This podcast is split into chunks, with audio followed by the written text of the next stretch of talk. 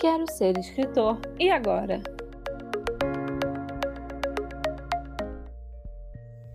Olá, meus queridos escritores em potencial e leitores curiosos! Chegamos com mais um episódio do Quero Ser Escritor e Agora. Esse episódio era ter sido temático e lançado na época do Dia das Crianças, mas se tem uma coisa que infelizmente nós não somos mais, é criança. E a vida adulta nos obrigou a dar uma atrasadinha em prol de conseguir pagar os boletos. Porém, como ainda estamos em outubro e, portanto, ainda é o mês das crianças, vou considerar que o tema ainda está super válido. Até porque é um tema válido independente do mês. Hoje vamos conversar sobre literatura infanto-juvenil e, pela primeira vez nesse podcast, vamos ter um formato um pouquinho diferente. Para esse episódio, a gente quis chamar vários convidados para conversar sobre esse tema que eu, particularmente, amo. Como escritora de romances juvenis e leitora ávida do gênero, acredito que debatermos sobre romances infantos juvenis é fundamental para construirmos uma base de leitores e um Brasil melhor. Se Deus quiser e se o governo permitir. Manter a isenção dos impostos já ajuda bastante, viu, Monoro?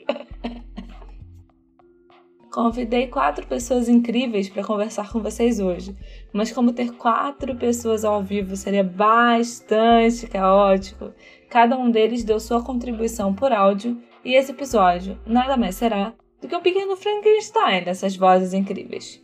Teremos duas editoras e dois autores do segmento, todos os queridos. Acho que para início de conversa, vou deixar um trechinho de cada um deles se apresentando e falando como foram parar editando ou escrevendo livros infantos juvenis. Vamos lá?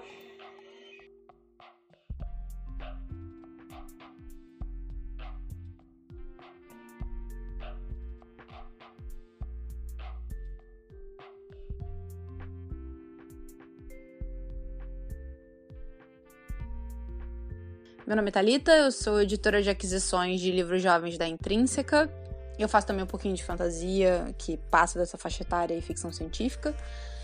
É, eu comecei, na verdade, numa outra editora, fui estagiária da Intrínseca. Depois de um tempo, eu fui contratada para o departamento jovem. Na época, a gente tinha uma divisão de ficção, não ficção, livro jovem. E aí eu comecei a ler para aquisição da Intrínseca, quando precisavam de ajuda. Eu comecei a avaliar uns livros. Depois de um tempo, eu me tornei assistente de aquisição. E com o tempo virei editora de livros jovens, então a gente fez uma separação da, das tarefas. E eu, essa é a minha história, basicamente. Eu gosto muito disso, gosto muito do que eu faço. Fiquei muito feliz com a oportunidade de cuidar dos livros jovens, de poder escolher. E eu acho que isso é um privilégio muito grande, que eu levo muito a sério. Oi, eu sou o Jim. É, eu escrevo livros é, infantos juvenis já faz um tempinho e meio que eu comecei por acaso, assim, eu acho que eu me descobri é, como autor juvenil, infanto juvenil também, pelo caminho.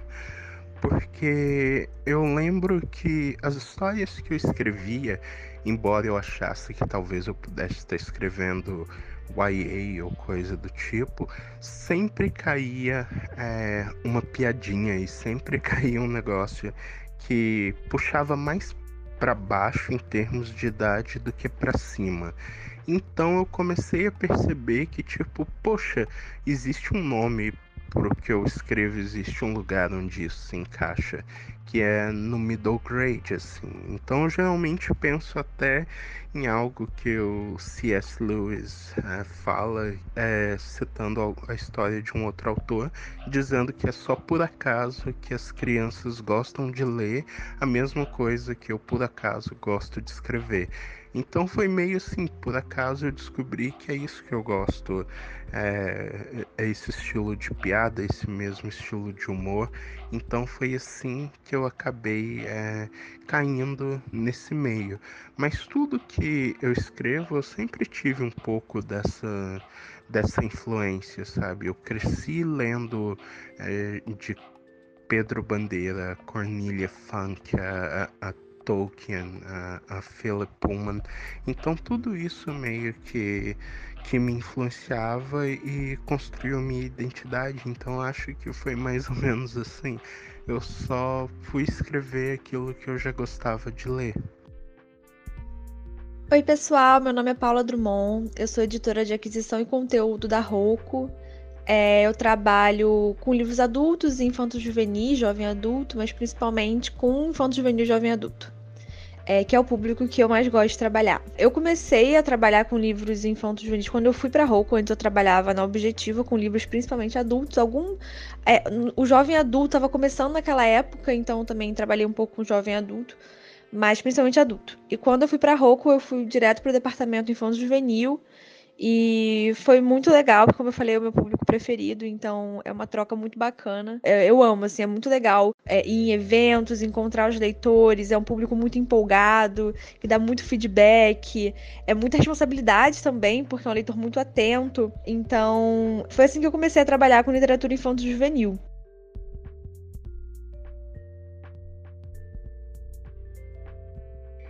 tá faltando um escritor aí, né? eu prometi duas editoras, que foram a Paula e a Thalita, e dois escritores. O primeiro foi o Jim, mas o segundo cadê? É, tá chegando o áudio de apresentação dele aí. É, eu só quis fazer esse alerta, essa paradinha para dar um alerta, porque a história de como ele começou a escrever Infanto Juvenil é um pouco longa, mas é muito engraçado. Então a gente não teve coragem de cortar nadinha. Vai ficar na íntegra para vocês, porque ele é muito engraçado, gente. História pipoca aí, saca essa. E aí, pessoal, tudo bom? É, meu nome é Felipe Castilho. Eu, eu escrevo livros para vários públicos, né? Mas eu, eu acho que a minha grande paixão e minha e o que me começou a me, me dar um público, começou a me trazer leitores, né? É, foi por onde eu comecei também, foram os livros infantos juvenis.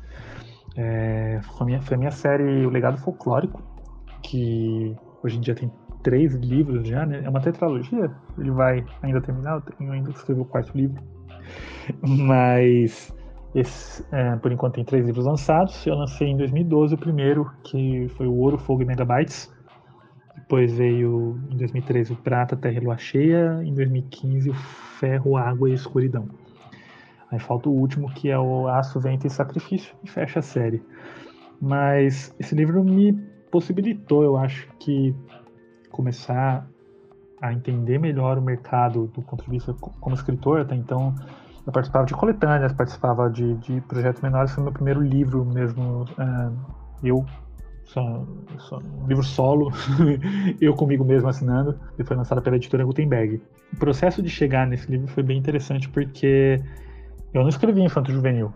Eu, enfim, eu, eu li, comecei a ler bem cedo, é, então sim, eu sou fã e leitor eterno de muitas séries infanto juvenis e que fizeram parte acho, da minha formação como leitor. É, a gente tem várias formações como leitor, né? não, não só aquela lá do ainda aprender a ler e, e, relacionar com figuras, mas eu acho que quando a gente pega o gosto mesmo, são, são várias fases aí onde a gente começa a se importar com coisas fora da nossa zona de conforto. Como leitor, eu acho que lá na, na minha pré-adolescência, adolescência, eu acho que tanto livros que não foram tão feitos para serem infantos juvenis, é, mas me, me cativaram bem na época, como O Senhor dos Anéis. Depois, na adolescência, veio Harry Potter, enfim. Terry Pratchett, para mim, com Discworld também, que não é exatamente feito para o público infanto-juvenil, mas me pegou numa fase onde eu era um leitor infanto-juvenil. E, e, além de outras, né, enfim, Marcos Rey aqui no Brasil, é, aquela coleção Salve-se Quem Puder, de, que é interativa, são coisas que me marcaram demais. E quando eu comecei a me, me jogar na leitura, na literatura, no caso, na escrita, eu não escrevia infanto juvenil, eu queria ser sério demais, sabe? Eu queria ser muito. Uau, como ele é sombrio, e como. Nossa, como ele se parece com o Neil Gaiman escrevendo, como se. Não, né? A gente tenta muito se, ser igual aos nossos ídolos, assim, e enfim. A gente acaba escrevendo alguns pastiches, e então eu escrevi dois livros é, de fantasia adultona, entre imensas aspas, e enfim, não eram livros bons. O primeiro, inclusive, eu só retomo um dia se me pagarem muito por esse por esse manuscrito. Quando tiver uns 70 anos, eu reescrevo e vira uma série é, na HBO, assim, espero, onde eu posso enrolar com o final, enfim. E depois teve um outro livro que chamava Omni, que foi o livro que eu achei que tinha uma certa qualidade, fui atrás de editores e foi o meu livro do não. Foi com esse livro que eu tomei muitos nãos, eu acho na minha vida. não sei nem contabilizar quantos não foram, e editora pequena, editora grande. Eu tentei, eu comecei a me jogar com esse livro. E foi com esse livro que eu comecei a, a criar casca, né? Queria ter alguns lugares me deram feedback, me falavam, olha, a história você escreve bem, mas a história é um pouco batida, tarana. e eu tava lá falando sobre anjos, demônios, um clima sombrio, eu queria pôr tudo que eu gostava na mesma história, eu planejava é, oito livros, e não lembro se eram oito, tá, mas enfim, eram muitos livros, o que não é o ideal para começar. E um dia eu cheguei no, numa editora que leu a sinopse do meu livro e falou, nossa, muito legal, mas não tem nada infanto-juvenil, não, eu tô procurando algo infanto-juvenil, que eu tava cansado de tomar não. Eu tava muito cansado de tomar não e, e eu peguei. A única resposta que me pareceu possível na, na hora foi: tenho. Tem outro livro sim, tem um livro infantil juvenil. Ah, então você manda, eu mando. Vou dar uma mexidinha, faz tempo que eu não mexo nele, mas eu tenho lá. Não tinha, não tinha um livro infantil juvenil. Eu voltei para casa e fui. É... Voltei para casa não, né? Eu já estava em casa. Eu acho que eu li isso aí na rua. Eu não lembro. Não sei porque eu falei voltei para casa. Memórias, memórias. Enfim, comecei a revirar meus arquivos, encontrei um conto que eu tinha feito, uma brincadeira do Orkut, assim. Era um conto de 40 páginas que, em que eu não sabia nem o título que eu ia pôr. Então, era um conto que misturava folclore e mundo dos games. É, tinha um boitatá, tinha a mãe Douro, que são criaturas do folclore ligadas ao fogo, né? E tinha um garoto viciado em games.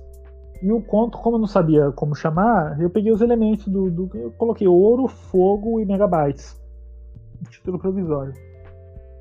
Peguei esse conto de umas 40 páginas, escrevi uma intro para ele, comecei a estender ele, fiz uma introdução, peguei o começo do conto, deixei maior, deixei com umas 30 páginas. Em, em uma semana, acho assim, mandei. E a editora, uau, adorei, você tem mais? Eu, ah, tenho, tenho, eu tô mexendo aqui também, mas vou mandar ainda.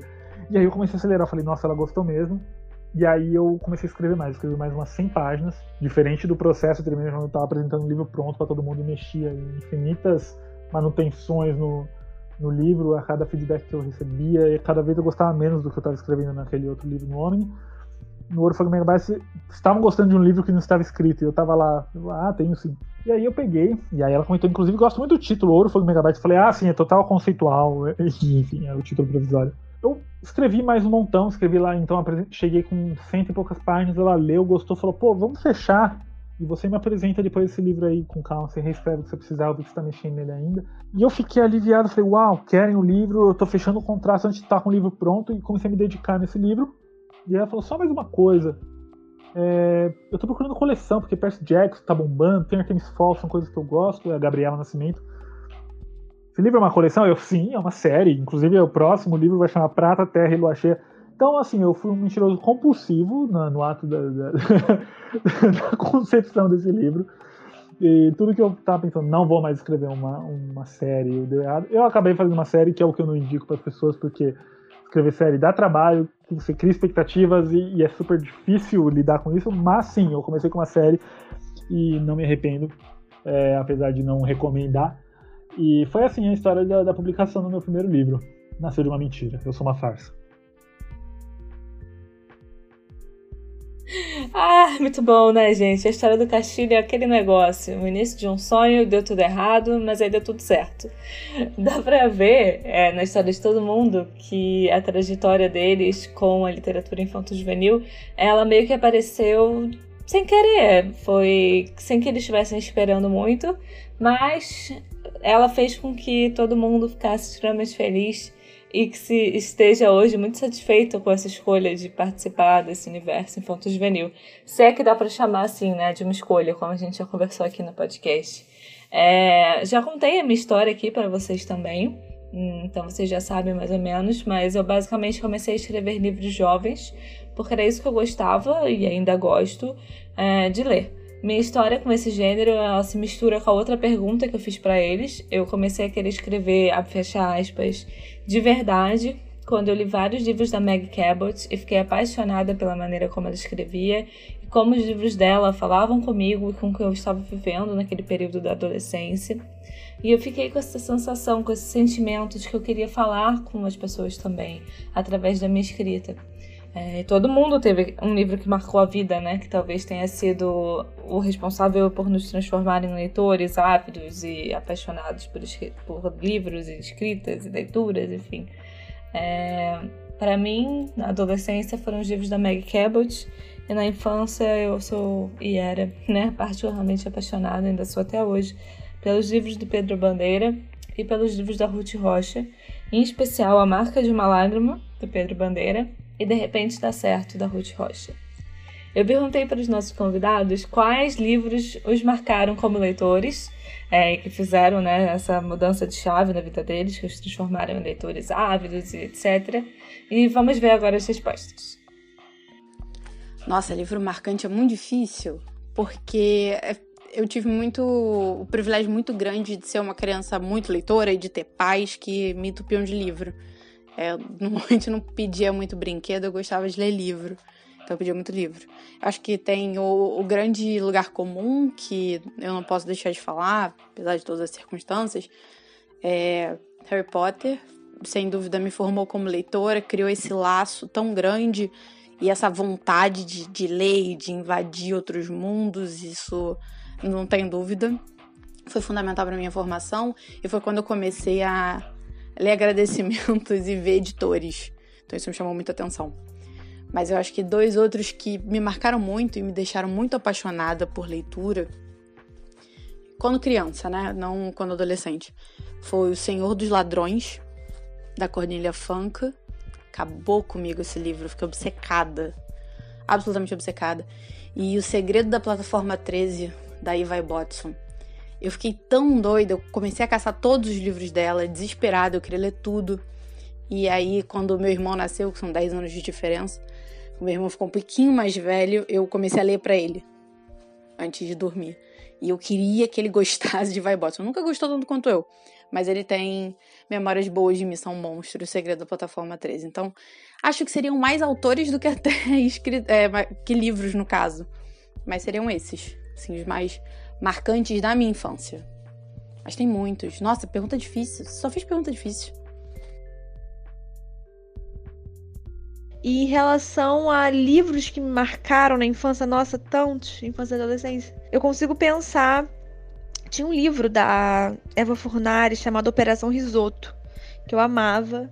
É, Luna Clara Apolo 11, Adriana Falcão. Nossa, esse livro é um dos meus livros preferidos até hoje. Eu leio, leio e releio sempre. É maravilhoso. Eu dei pra, até para minha filhada de aniversário. É, acho que foi a primeira vez que eu me conectei isso do realmente do do Prazer da Leitura, um livro que me deixou doida, sabe? Assim, que me deixou apaixonada. Acho que foi o primeiro é, livro também com romance que eu li. É, e eu amei, Luna Clara Apolo 11. E aí também teve, claro, Harry Potter, né? Que marcou muito a minha geração. É, Gospel Girl, que a série Gospel Girl, que acho que me fez ficar amiga de muitas pessoas e criou toda uma. Acho que me, me fez pensar muito sobre mim mesma naquela época da adolescência.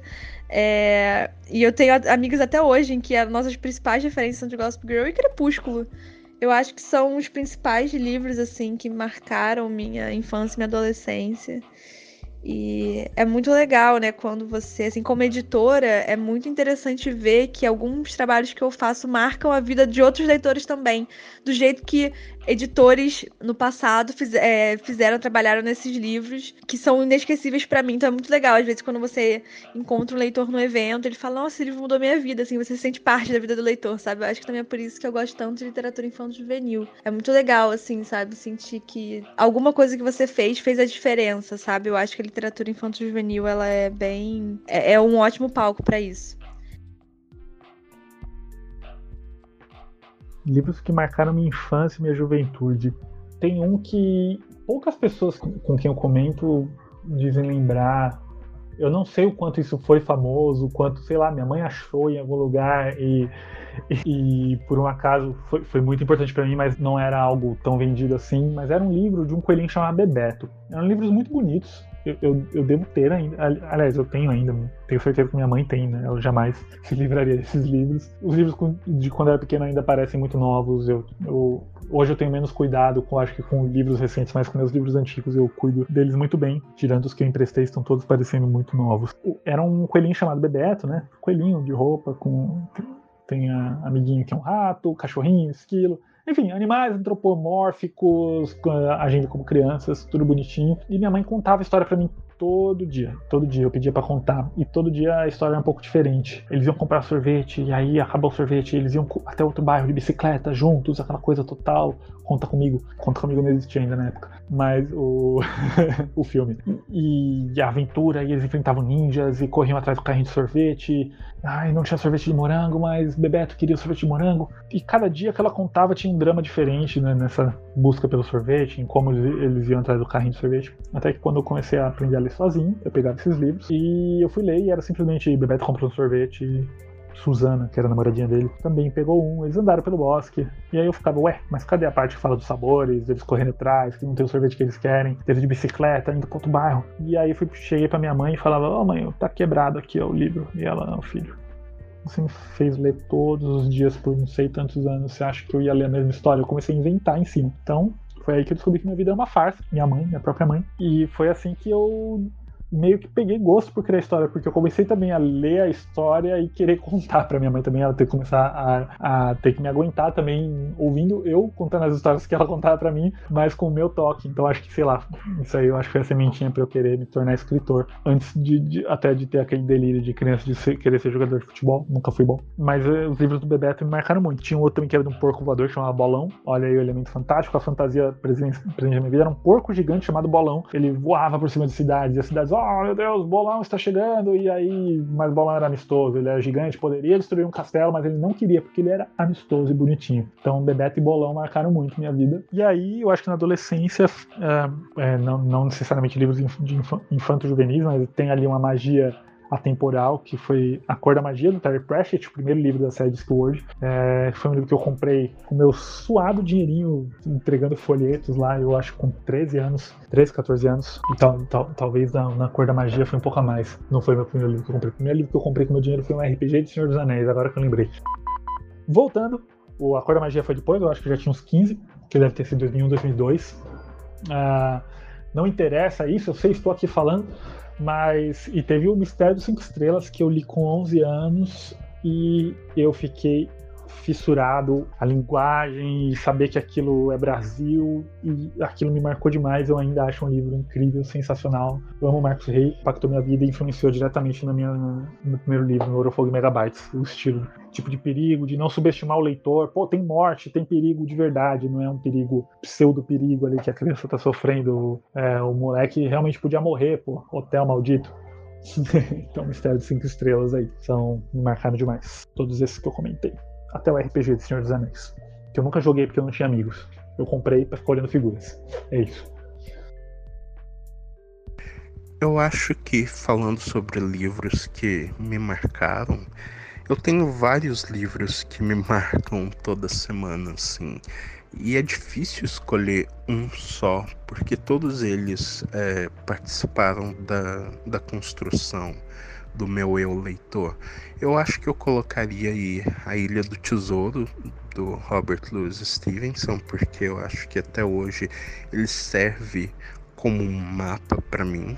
É de como escrever para jovens, como escrever aventura, como pensar literatura, embora assim ele seja visto um pouquinho mais para baixo dentro do cânone, por assim dizer, mas eu também sou muito influenciado por literatura infantil é, do século XIX e coisas do século XVIII, então tem muito disso.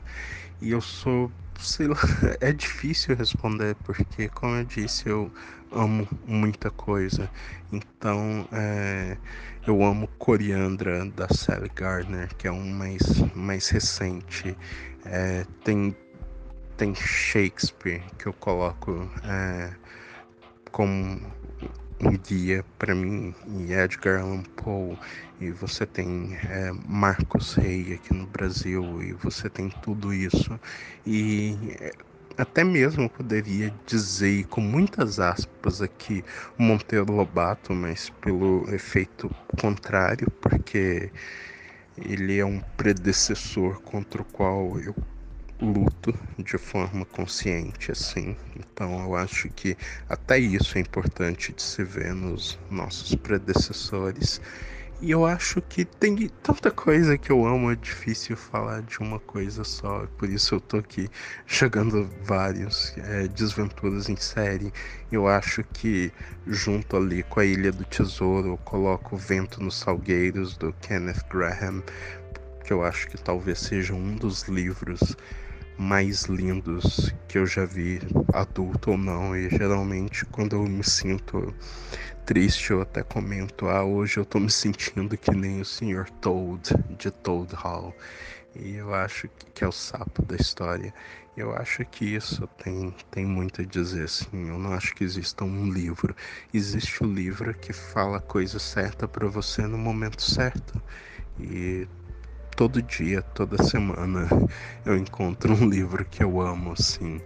Então é, é engraçado isso e, e, é, e é especial quando você tem essa relação com a literatura desde cedo. Você não escolhe só um livro que você ama, você tem toda a sua história de leitura, você tem todos os livros que você leu, que você está lendo e que você ainda vai ler. E eu às vezes acho até engraçado que eu, eu ontem estava lendo os livros que eu amava e hoje eu leio eles. Eu tenho relido, na verdade, para o meu filho, que é tem um ano de idade, mas a gente tem passeado por Dickens e os poemas que eu gosto e, e contos que eu lia é, quando eu era adolescente, eu tenho revisitado essa infância, recuperado essa infância e eu descubro por que, que eu amo tudo.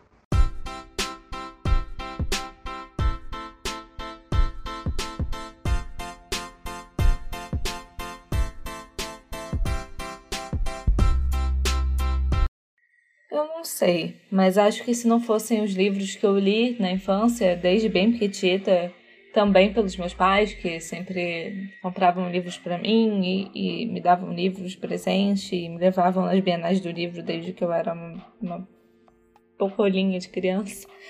É, eu não seria a pessoa que eu sou hoje, nem a leitora ávida que eu sou hoje, mas não tô nem dizendo só de livros, não, só em relação ao amor pela leitura ou pela escrita. Eu acho que os livros me ajudaram a mudar meu caráter, sabe? E a ser a pessoa que eu sou. Então, eu acredito muito nessa força dos livros como fator de mudança na sociedade. Uma sociedade leitora, para mim, tem grande potencial de, ser uma sociedade mais justa, mais igualitária, melhor estruturada, com mais oportunidades para todos. É, e justamente por isso, qualquer ação governamental que prejudique de alguma forma a indústria do livro, do, do, do, da cultura, é, é um atentado contra o povo brasileiro. É, bom, esse momento de ódio à parte, eu perguntei para os nossos convidados da semana qual é o papel para eles da leitura pra, para o desenvolvimento do Brasil e para a criação de novos leitores. Uma pergunta difícil, uma pergunta que poderia ser tema da redação do Enem, mas é claro que eles se saíram super bem e me deixaram com aquele quentinho no coração de que tem gente assim trabalhando no mercado, como escritor, como editor, enfim. É, tenho certeza que tem muitos leitores que também pensam assim a gente ainda tem bastante esperança no futuro. Ouçam aí as respostas. Nossa, é difícil falar sobre o papel da leitura para o Brasil, porque, assim, eu digo que é fundamental. Para mim é fundamental. Quando eu falo que eu tenho, me sinto muito privilegiada de trabalhar com livro jovem e de poder escolher os livros, é porque é um privilégio muito grande quando alguém fala: Ah, esse livro foi meu primeiro livro, depois disso eu não parei de ler. É incrível isso, é uma sensação incrível. E acho que a gente tem uma longa jornada ainda, porque é fundamental. É fundamental que a gente que, que, a gente tenha livros que representem todas as realidades, que abarquem todas essas vidas, que esses leitores leiam e se sintam representados, se sintam vistos e se sintam acolhidos. Ter isso no início é fundamental para que ele entenda que o mundo é um mundo que vai abraçá-lo, ainda que né? O mundo ainda precisa caminhar muito para abraçar. Mas que na leitura, pelo menos, ele sinta isso. Que ele se sinta acolhido, que ele se sinta representado. Acho que a gente tem uma longa jornada ainda, até em termos de livros de estímulo à leitura mesmo. A gente tem um, um longo trajeto de mostrar que livro tem que ensinar sim. E ensinar não significa ser didático, ensinar não significa ser chato, não significa ser pedante, não significa representar um currículo fechado, que pode ser um monte de coisa que a gente aprende sempre lendo. Então acho que a leitura é fundamental. Faz toda a diferença. E principalmente para esse público, e é sempre muito incrível quando a gente tem a oportunidade de levar uma história que o leitor vai pegar e vai se sentir representado e vai seguir para outras por causa disso.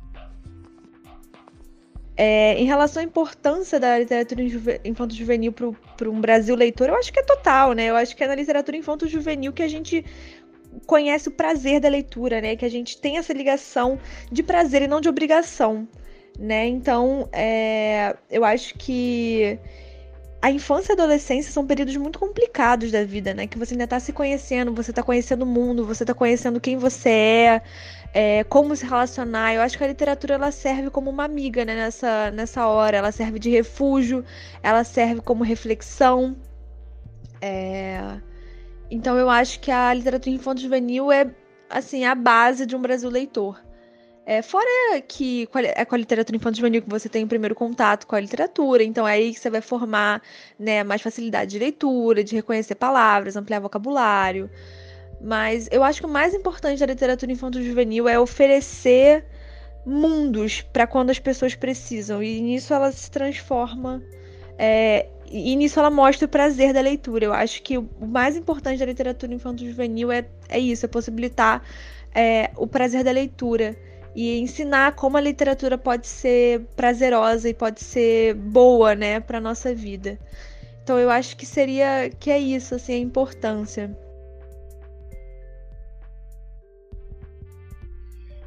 É, eu acho que a importância da literatura infantil juvenil na formação do, dos leitores, do, de um Brasil leitor, é nessa fase, nossa, quando a gente está aprendendo ainda, a gente está aprendendo a debater, a gente começa a responder, a gente começa a questionar. E e a leitura começa a dar, eu acho que, assim, várias faíscas, eu acho, dentro da nossa cabeça. E é notável, assim, como isso com uma criança, com, com um adolescente, como, como a leitura dá repertório e torna essas perguntas tão mais ousadas. Às vezes o pesadelo de vários pais, o pesadelo no bom sentido, né? Bom ter um, um filho questionando o mundo. Espero que todos os pais pensem assim. Eu sei que não é. Acho que é nessa fase que começa a questionar, comparar, a se enxergar o, a gente começa a enxergar o nosso lugar no mundo e do porquê o mundo não é igual para todo mundo, o, o, senso de ética, justiça começa a aparecer nessa fase. Então, a leitura, por mais de entretenimento que ela seja, ela grava algumas coisas na nossa mente.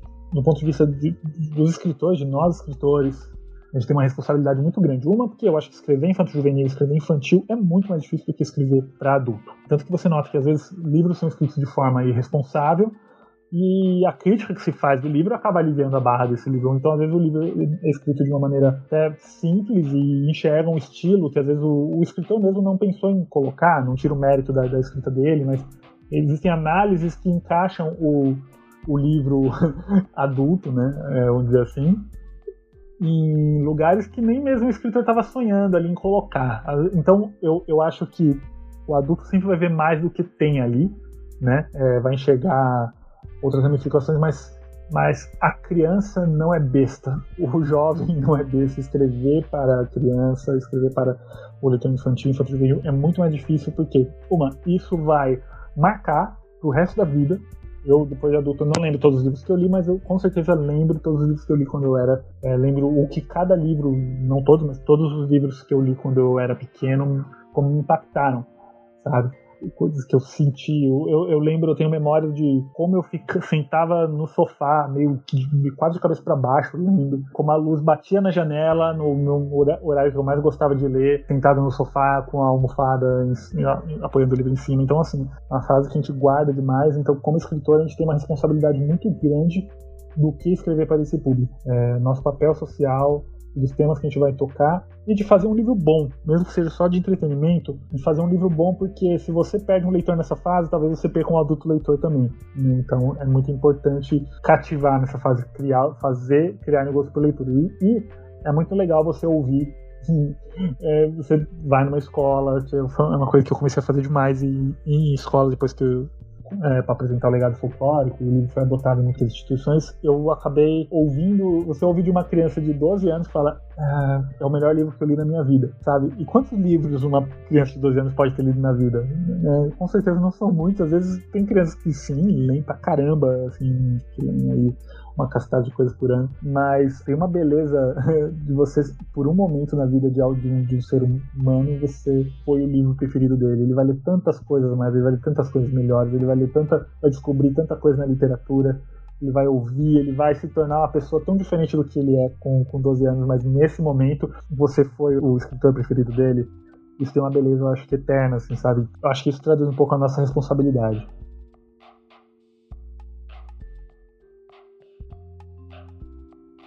Eu acho que a importância para criação de novos leitores e principalmente aqui no Brasil falando em termo específico é gigantesco embora não seja tão valorizado assim porque ninguém nasce é, lendo T.S. Eliot e, e sei lá, Montaigne e todos esses autores, assim, ninguém nasce lendo Shakespeare e Machado de Assis. Você começa a formar leitores desde a base, sabe? Desde a criança com um ano de idade que tem os livros cartonados e até as crianças mais velhas que já leem coisas mais complexas. Você tem que criar o hábito de leitura na criança desde sempre, o contato e conhecer os livros. Então acho que essa é a principal coisa. E outra que no Brasil geralmente se trata a leitura como algo funcional, que é o que eu sempre falo que é você criar a criança para aprender a ler. Então os livros são muito usados ali, tipo, no ensino fundamental. Você vê as crianças sendo incentivadas a ler, mas por um propósito, que é aprender a ler. Depois disso, o, o, incentivo some, assim, quando você chega no ensino médio e, e, e adiante, assim porque já não tem mais esse foco, ah, você precisa aprender a ler. É que nem usar feijãozinho para fazer matemática, você tem esse incentivo no início porque tem uma função.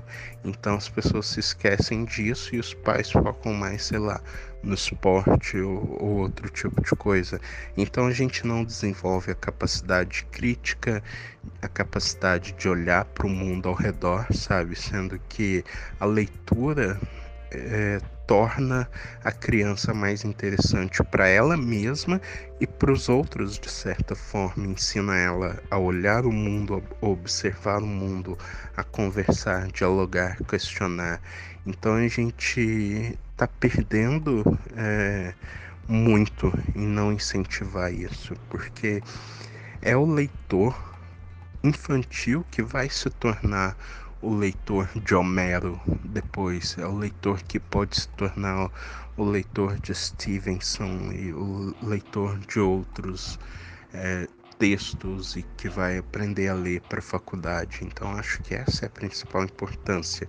E não só a importância de literatura infantil como uma porta de entrada, porque a literatura infantil é, dedicada e bem feita, ela para mim tá muito perto e em níveis assim iguais, pelo menos para mim, daquilo que o povo chama de alta literatura.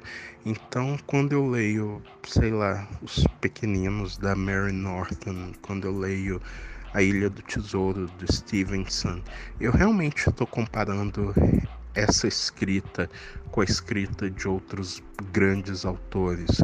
Quando eu leio é, considerados grandes, por assim dizer, eu não faço uma separação mental entre é, Watership Down e outros livros adultos, sabe? Então acho que isso é importante.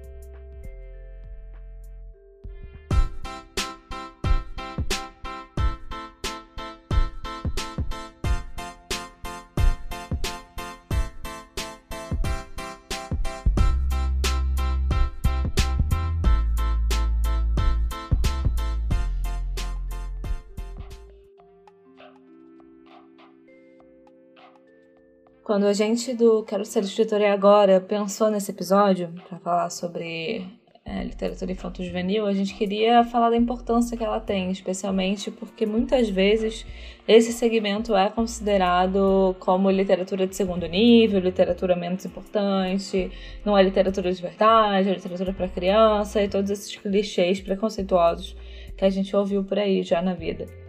É, eu acho que ficou bem claro na fala de todo mundo que participou hoje com a gente o quanto um único livro é capaz de mudar vidas, de criar carreiras, é, de impactar positivamente tanta gente. Quem tem preconceito com literatura infanto-juvenil tem que parar e pensar no que está pensando, no que está fazendo, porque está tudo errado. Fica aqui também o apelo, sabe? Você que está ouvindo, leitor, escritor em potencial, enfim. Mesmo que você não escreva o gênero, que você não seja leitor do gênero, hoje, né? Porque você deve ter sido no passado, quando você era criança ou adolescente. Ah, o apelo aqui é, sabe, incentive a leitura, dê um livro para uma criança, leia com ela, leia antes de dormir com ela. É, o caminho é muito duro, o nosso caminho de transformar o Brasil através da literatura, que é meu sonho de consumo, assim. Mas é aquele negócio, né, de, de grão em grão, e a galinha vai enchendo papo. E no futuro, quem sabe, a gente pode viver poderá viver, senão a gente, nossos descendentes, num Brasil melhor e mais leitor.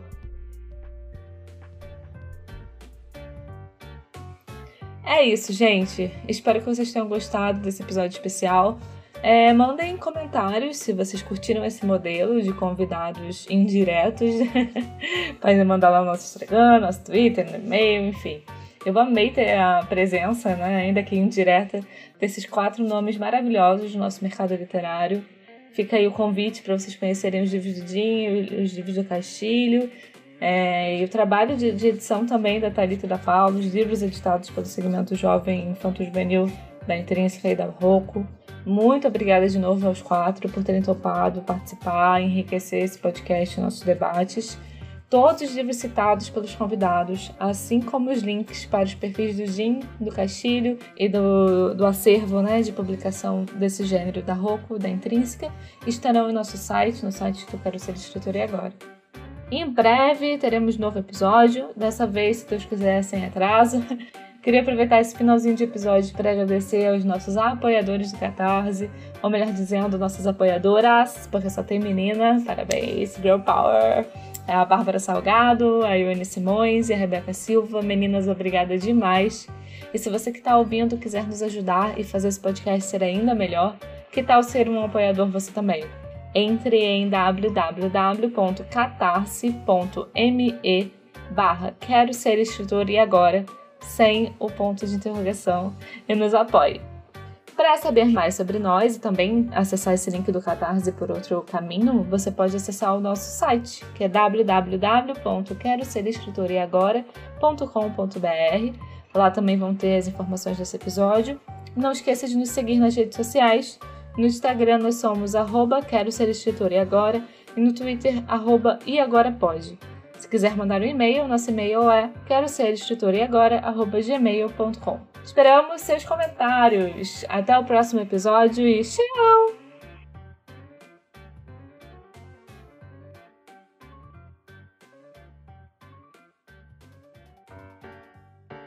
Quero Ser Escritor e Agora é um podcast idealizado e apresentado por Flora Savelli. A edição é por conta de Dani Chan. Nossas mídias sociais são gerenciadas por Nina Novaes. Nos siga no Instagram. Nosso arroba é Quero Ser Escritor e Agora. No Twitter, aparecemos como arroba e agora pode. Você também pode entrar em contato conosco em quero ser escritor e agora gmail.com ou acessar nosso site www.queroserescritoreagora.com.br. Obrigada por sua audiência. Até o próximo episódio.